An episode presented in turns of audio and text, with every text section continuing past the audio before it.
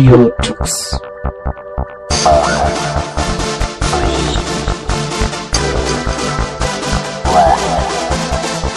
The German Linux Radio, the German Linux Radio.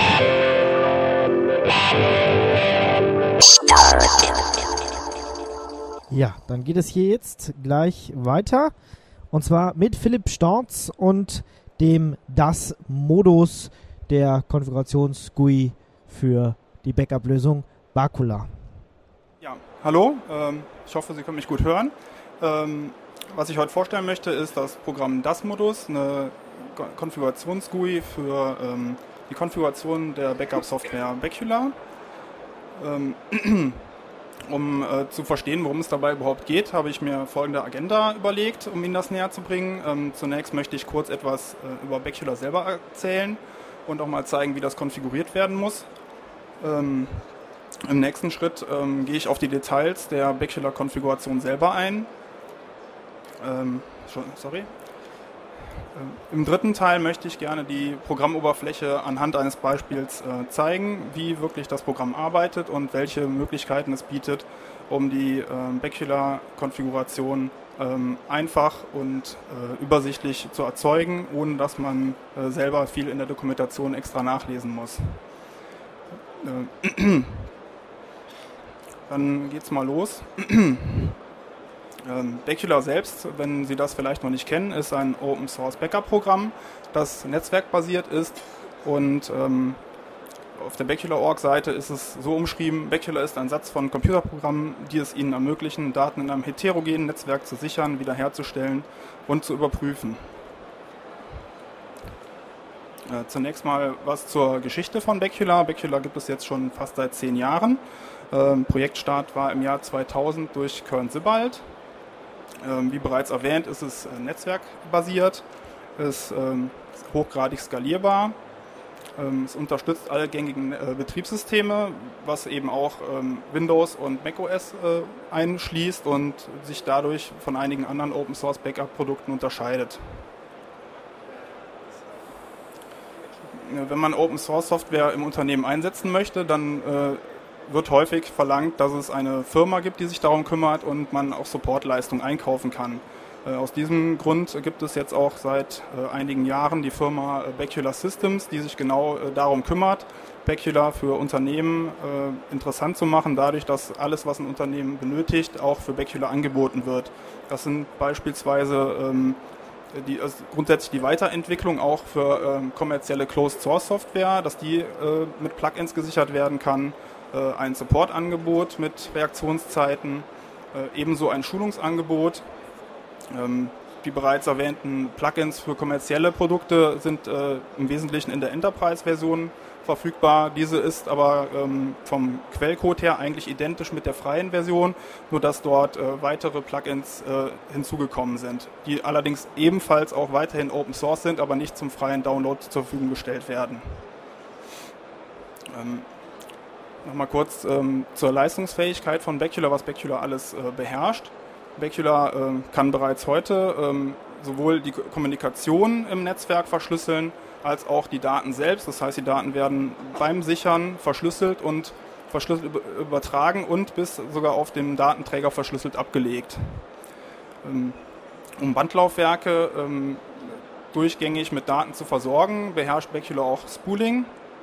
Ähm, ebenfalls ist es möglich, äh, Szenarien von äh, Disk-to-Disk-to-Tape zu realisieren, indem die Daten zunächst erstmal auf eine schnelle Festplatte zwischengespeichert werden und äh, im zweiten Schritt dann auf ein Tape ausgelagert werden. Ähm, ich werde jetzt hier nicht auf jeden einzelnen Punkt weiter eingehen. Ich äh, hoffe, dass äh, Sie verstehen, dass äh, dafür die Zeit nicht reicht. Aber ich wollte einfach mal zeigen, was Bacula schon alles kann, was viele Enterprise-Produkte ebenfalls teilweise vielleicht sogar noch nicht mal können. Ähm, jetzt äh, einmal die Architektur von Bacula nochmal aufzuzeigen. Ähm, grundsätzlich besteht Bacula aus vier Komponenten. Die zentrale Komponente äh, wird Director genannt. Diese kümmert sich um die äh, Zeitplanung der Datensicherungen und hält den Katalog, der in einer Datenbank abgespeichert wird, ähm, aktuell. Dort wird abgespeichert, von welcher von, also von welcher Maschine welche Datei auf welchem Medium im Moment gespeichert wurde. Und dies ist notwendig, um bei einer Rücksicherung natürlich die, das richtige Medium wieder heranzuziehen. Der Director kann äh, über ein, äh, mehrere Interfaces angesprochen werden, also letztlich, um damit zu arbeiten. Das ist äh, als Basis ist das eine Textkonsole, wo man eine Command-Line-Interface hat. Es gibt aber auch Web-Interfaces und es gibt auch ähm, das sogenannte Bacular Admin Tool, was eine native äh, GUI-Anwendung ist. Ähm, als weitere zentrale Stelle ähm, im Bacular ist der Storage Daemon. Der Storage Daemon kümmert sich um die Ansteuerung und Speicherung der, der Daten, die gesichert werden. Also äh, am Storage Daemon wird typischerweise das Bandlaufwerk oder der Bandwechsler angesprochen oder eben auch zum Beispiel auf Festplatten gesichert oder andere äh, beliebige Geräte. Ähm, auf den zu sichernden äh, Maschinen letztlich wird eben ein, äh, das nennt sich File Daemon, was bei anderen äh, Herstellern Client äh, heißt, installiert. Dieser kümmert sich darum, dass die Daten von der Maschine, die gesichert werden soll, gelesen werden, übers Netzwerk an den Storage Daemon übertragen werden und dort dann auf das Band oder beliebige Medium abgespeichert werden. Im Restore-Fall ist es entsprechend andersherum. Dann wird äh, vom Storage Daemon äh, die zurücksichernden Daten an den File Daemon übertragen und dieser schreibt sie dann wieder in das Dateisystem. Und die Interfaces hatte ich ja gerade schon ein bisschen äh, angesprochen. Ähm, jetzt, äh, wie wird Bacular eigentlich konfiguriert? ähm, Bacular ist sehr leistungsfähig, aber die Konfiguration erfolgt ausschließlich in Dateien. Das heißt, jeder einzelne von den bereits genannten Daemons hat eine eigene Konfigurationsdatei und in dieser ähm, stehen die entsprechenden Parameter drin, um das Programm zu konfigurieren. Ähm, üblicherweise wird dann wird der Client und der Storage Daemon nicht häufig umkonfiguriert, da diese ähm, Konfigurationsdateien nur einmal eingerichtet werden und die bleiben dann konstant. Aber der Director wird häufiger umkonfiguriert, weil zum Beispiel weitere Clients hinzugefügt werden oder ähm, eine Sicherungs-, ähm, also die zu sichernden Dateien sich geändert haben. Das wird alles im Director konfiguriert. Ähm, die Beziehungen der Ressourcen äh, und Passworten ist relativ schwierig für einen Anfänger zu verstehen. Und äh, deswegen ist der Einstieg in Bacular äh, allgemein relativ, äh, die Einstiegshürde sehr hoch. Ähm, wie sieht das Ganze aus in einer Konfigurationsdatei? Ähm, das äh, Format ist praktisch so ein, äh, ein Blockformat, wie man es vielleicht von irgendwelchen Programmiersprachen her auch kennt. Ähm, jede Konfigurationsdatei besteht aus Ressourcen und das wird praktisch mit so einer ersten äh, geschweiften Klammer eingeleitet. Jede Ressource enthält Directives, das ist praktisch einfach ein äh, Name-Wert-Paar. Ähm, und äh, es gibt auch Ressourcen, die weitere Unterressourcen haben können. Ähm, zwischen den verschiedenen, ähm, also wie, wie, ich bereits sagte, hat ja jedes Teil, also jeder Teilbereich von Bacular, also jeder Daemon hat eine eigene Konfigurationsdatei und damit die, Konfigura damit die äh, beteiligten äh, Programme auch miteinander kommunizieren können, müssen sie ähm, vom Passwort her und vom Namen her identisch sein, weil die sich wechselseitig mit einem Challenge-Response-Verfahren anmelden müssen, weil sonst könnte ja jeder ähm, einfach die Daten lesen oder schreiben, was natürlich äh, extrem unsicher wäre. Ähm, einfach mal, äh, damit es vielleicht noch ein bisschen klarer wird, wie das Ganze funktioniert. Ähm, wir haben jetzt hier einen Ausschnitt aus einer Bacular Director Konfiguration. Ähm, hier gibt es eine Ressource, die sich Client nennt und diese hat den Namen Server 1 FD wie File Daemon. Es gibt äh, eine weitere Ressource, die sich Schedule nennt, also praktisch ein Zeitplan. Ähm, dieser nennt sich Weekly Cycle und ähm, hat diesen Run-Eintrag Full First Sunday at 23.05 Uhr, was so viel bedeutet, dass ähm, dieser Zeitplan einen Voll-Backup am ersten Sonntag des Monats um 23.05 Uhr ausführen würde. Ähm, die beiden Ressourcen, die hier oben äh, angegeben sind, werden nun in einer weiteren Ressource referenziert. Also wenn ich einen, einen Job, eine Job-Ressource habe ich hier äh, konfiguriert mit dem Namen Backup Server 1 und das bedeutet, dass äh, dieser Job äh, den Client Server 1 benutzen wird, der hier oben in der, ähm, referenziert ist und zwar ähm, anhand des Zeitplans äh, von Weekly Cycle, vom Weekly Cycle Schedule. Das heißt, innerhalb einer Konfigurationsdatei sind die verschiedenen Ressourcen hinterlegt und diese werden wechselseitig referenziert. Das ist auch ähm, das Problem, wenn man das von Hand macht, weil man teil, weil es ist halt alles auch case-sensitive, wenn man nicht genau weiß oder viele ähm, verschiedene Klienten eingerichtet hat, dann muss man wirklich nochmal genau nachschauen, wie, wie war denn noch der alte Name, weil ansonsten beim Laden der Konfiguration der äh, Daemon sagt, ich kenne diesen Klienten beispielsweise nicht. Ähm, ich habe die äh, Beziehungen der verschiedenen Ressourcen ähm, in einer Director-Konfiguration mal grafisch dargestellt. Das hier ist ähm, die Konfiguration, wenn man ein RPM-Paket einfach installiert, dann äh, gibt es hier zwar nur drei Jobs, eine JobDev, ein Client und die ist 300 Zeilen lang, aber die Konfigurationen, wie Sie sehen, äh, hängen schon relativ eng miteinander zusammen. Ähm, wenn man das Ganze in einer wirklich größeren Umgebung hat, dann äh, wird das Ganze schon recht komplex. Ähm, es gibt zwar einen Mechanismus von Jobdefinitionen, mit dem man äh, praktisch eine Art Vererbung äh, machen kann, sodass viele Jobs praktisch an einer zentralen Stelle konfiguriert werden können. Aber dennoch ist, äh, wie man sieht, die äh, Lage relativ komplex und das wird dann eben irgendwann schwierig, das zu konfigurieren. Äh, um genau da eine Unterstützung zu bieten, haben wir das Modus entwickelt. Und da würde ich jetzt mal in die Praxis gehen und das Programm selber mal starten.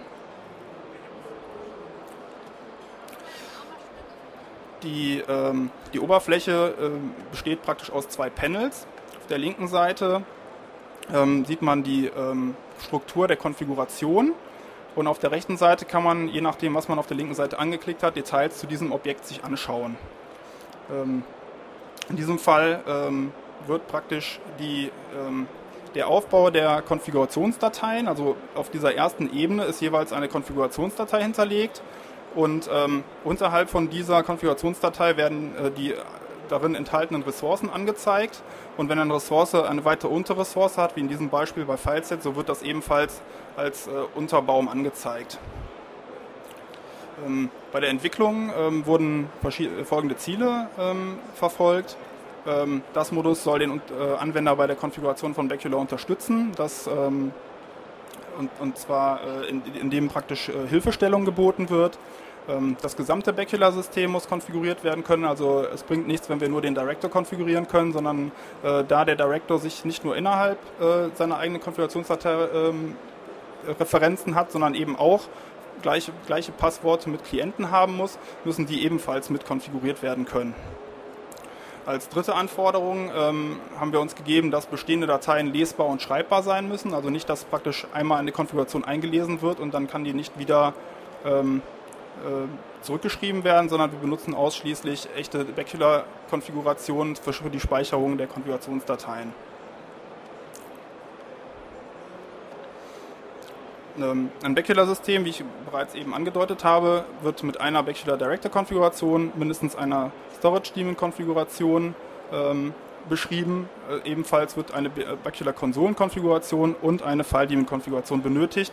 Und äh, alle, alle diese müssen wir ja gleichzeitig ähm, bearbeiten können, um das Gesamtsystem zu konfigurieren. Ähm, um die, äh, um alles gemeinsam in einer äh, Konfigurationsebene, äh, in einer Konfigurationsdatei abspeichern zu können, habe ich einen eigenen äh, obersten äh, Wurzelknoten generiert. Das nennt sich Data Center und darunter sind eben äh, alle Konfigurationsdateien des gesamten Systems abgespeichert. Das ist halt jetzt hier praktisch in der Darstellung zu sehen. Letztlich äh, kann ein Data Center auch in einer Datei abgespeichert werden, aber das ist letztlich einfach nur eine TAR-Datei, wo alle anderen Konfigurationsdateien drin abgespeichert worden sind. Ähm, ähm, Bacula selbst ähm, hat bei der Konfiguration zwar sehr viele Konfigurationsoptionen, aber die meisten haben schon einen sinnvollen Default-Wert, sodass wenn ich die Konfigurationsdatei von Hand erzeuge, ähm, schreibe ich einfach nur die Dinge hin, die entweder unbedingt notwendig sind oder die ich geändert haben möchte vom Default-Wert, äh, damit die Konfigurationsdatei möglichst minimal ist. Auch dieses möchte ich ebenfalls in meinem Programm darstellen können. Das heißt beispielsweise ähm, ein, ein Job-Ressource kann bis zu äh, kann theoretisch 70 Konfigurationsparameter enthalten. Im Normalfall benötige ich aber nur sehr wenige davon. Ähm, welche überhaupt mög möglich oder notwendig sind, kann ich normalerweise nur aus der ähm, ähm, Bachelor-Dokumentation ableiten. Wenn ich hier ähm, einen Job anklicke, dann wird hier rechts in diesem Online-Hilfefenster auch sofort die entsprechende Dokumentationsseite von äh, der Bachelor-Org-Seite angezeigt. Ähm, zusätzlich kann ich, wenn ich hier unten anklicke, Show Me All Items, kann ich nicht nur diejenigen ähm, Konfigurationsparameter anzeigen lassen, die konfiguriert sind und ausgegeben werden, sondern ich kann mir ebenfalls sämtliche Konfigurationsoptionen anzeigen lassen, die es überhaupt gibt in dieser Ressource, was äh, bei einem Job beispielsweise hier über 70 Stück sind. Dadurch äh, muss ich, muss ich äh, unter Umständen gar nicht erst nachlesen, was, was wäre denn möglich, sondern ich sehe auf einen Blick, äh, es gibt noch einen weiteren Parameter, der eine gewisse äh, Möglichkeit bietet, die ich vielleicht bis jetzt noch gar nicht kannte.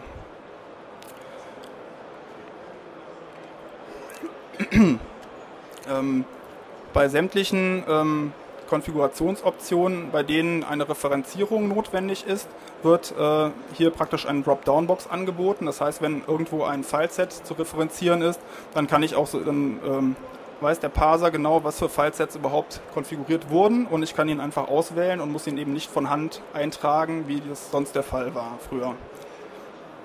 Ähm, Bacula äh, bietet neben einfachen Werten wie ähm, True und False oder einfach nur einem Texteintrag auch noch spezielle Datentypen, die beispielsweise ähm, äh, Zeitwerte können, äh, werden intern zwar in Sekunden abgespeichert, man kann den Parameter aber auch zum Beispiel mit One Year oder One Month angeben. Ähm, diese werden ebenfalls von äh, das Modus unterstützt und auch verstanden. Also sowohl beim Einlesen als auch beim Wegschreiben wird das wieder umgewandelt. ähm, weitere ähm, Besonderheit. Na, hängt er jetzt? Ich weiß jetzt nicht, ob der Server zu warm geworden ist. Nein, da ist es. Ähm, eine weitere Besonderheit, äh, es gibt ähm, sogenannte Run-Entries in einem Schedule. Das sind relativ komplexe Darstellungen, wann wirklich eine Datensicherung ausgeführt werden soll. Ähm, die dahinterliegende Grammatik ist äh, relativ komplex und wenn man das von Hand eintragen möchte, dann ist es nicht so einfach, da einen entsprechenden Eintrag zu finden ähm, und man, häufig weiß man auch gar nicht, was überhaupt möglich ist. Ähm, mit dem sogenannten Schedule-Editor äh, ist es aber jetzt möglich, sofort auf einen Blick zu erkennen, welche Optionen Bacula überhaupt anbietet. Also man kann beispielsweise die Woche des Monats bestimmen, in der das überhaupt laufen soll.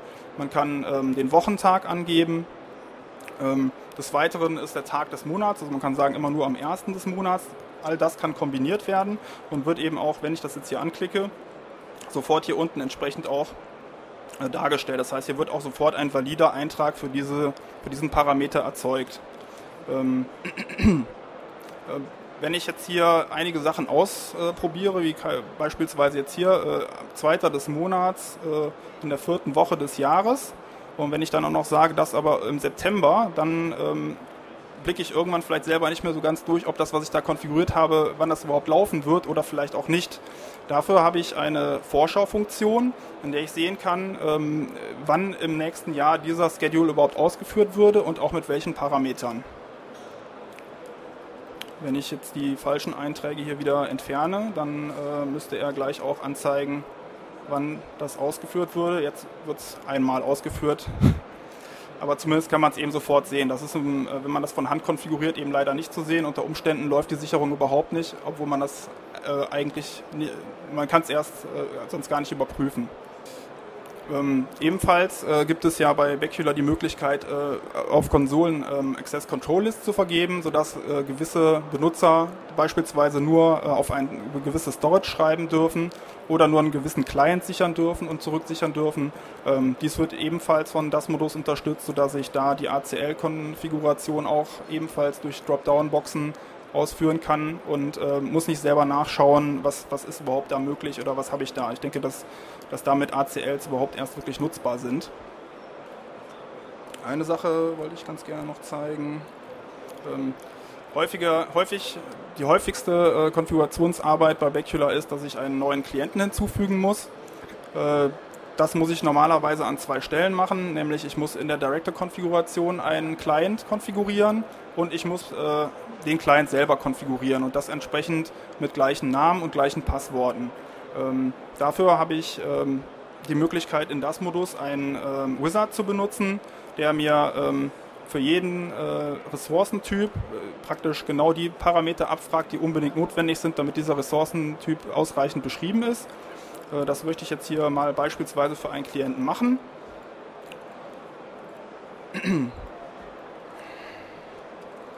Ich gebe letztlich genau hier vier, ähm, äh, vier Parameter an. Ähm, das Passwort muss äh, auf beiden Seiten identisch sein, aber es sollte natürlich möglichst zufällig sein. Ähm, deswegen kann ich das auch hier automatisch generieren lassen und muss es nicht selber von Hand mir irgendwie ausdenken. Und ähm, jetzt bekomme ich eine Vorschau, wie der Client eingetragen sein würde und kann ihn einfach mit Finish äh, anlegen und schon habe ich hier einen neuen fertig konfigurierten Klienten, der auch eine valide Konfiguration hat. Ähm, jetzt kann ich ähm, die dazugehörige File-Daemon-Konfiguration einfach mit der rechten Maustaste mir einfach sofort erzeugen lassen. Äh, die taucht dann hier unten auf und ähm, mein File-Daemon ist damit fertig konfiguriert. Ich muss die Konfiguration letztlich nur noch auf den File-Daemon bringen und dort an die richtige Konfigurationsstelle stellen, aber ich muss sonst nichts mehr von Hand machen. Ich denke, das beschleunigt die Konfiguration erheblich und äh, minimiert auch die Fehlermöglichkeiten. Grundsätzlich bin ich jetzt mit meiner Präsentation eigentlich durch. Ähm, weitere Ideen, was man zukünftig auch noch mit das Modus machen könnte oder in welche Richtung es gehen kann. Ähm, heute ist es schon möglich, für die äh, Kommunikation zwischen den Daemons ähm, TLS zu benutzen mit einer Public Key Authentifizierung. Dies ist aber sehr aufwendig, da für jeden einzelnen Daemon, also jeden File-Daemon auch dafür ein Zertifikat erzeugt werden muss. Ähm, aus meiner Sicht ist das eigentlich nicht praktikabel, weil es viel zu aufwendig ist. Sowas könnte man aber zum Beispiel hervorragend in so eine GUI einbauen, indem man beim automatischen Anlegen eines Klienten sofort die entsprechenden Zertifikate erzeugt und auch äh, auswirft. Eine weitere Möglichkeit wäre beispielsweise die Integration von Virtualisierungslösungen. Wenn man äh, imagebasiert Maschinen sichern möchte, dann könnte man praktisch die Liste der Maschinen automatisch aus der Virtualisierungslösung sich besorgen und automatisch einen entsprechenden Fileset generieren. Ebenso bei anderen Plugins, die möglicherweise gewisse Datenbankschnittstellen angreifen, dass man sofort aus der GUI heraus äh, auswählen kann, welche Datenbank denn gesichert werden soll. ähm, weitere Möglichkeit wäre, dass man für komplexere Konfigurationsaufgaben ähm, noch ähm, auf einer höheren Abstraktionsebene äh, Wizards generiert, wenn jemand das erste Mal äh, Backup einrichtet und noch überhaupt nicht weiß, wie er es gerne, äh, also was er machen soll, dass er praktisch einfach äh, mit einem Wizard ein paar Sachen abgefragt werden und äh, hinten fällt halt eine komplette saubere Konfiguration heraus, die auch die Sicherungen genauso durchführt, wie es sinnvollerweise gemacht wird. Ja, ein paar weitere Ideen habe ich jetzt hier noch aufgeschrieben, aber grundsätzlich bin ich eigentlich soweit durch. Ähm, wenn weitere Fragen noch sind, wir sind ja hier um die Ecke rum, direkt am Stand, bin ich gerne für Fragen offen. Ansonsten äh, jährlich äh, veranstalten wir die Bacula-Konferenz, wo Sie auch alle gerne ein, herzlich eingeladen sind. Ähm, zum Bacula, zu Bacula Systems finden Sie Informationen auf der Bacula Systems Seite und die äh, Open Source Version von Bacula finden Sie auf bacula.org. Dort ist auch die ausführliche Dokumentation hinterlegt. Ich jetzt soweit fertig. Wenn noch Fragen sind, entweder jetzt sofort gerne oder äh, später am Stand. Das war eine Sendung von Radio Tux herausgegeben im Jahr 2011 unter Creative Commons bei Non-Commercial Sharealike.de. Lieder sind eventuell anders lizenziert. Mehr Infos auf radiotux.de. Unterstützt von Open Coffee B Linux und Tarent. Fairtrade Software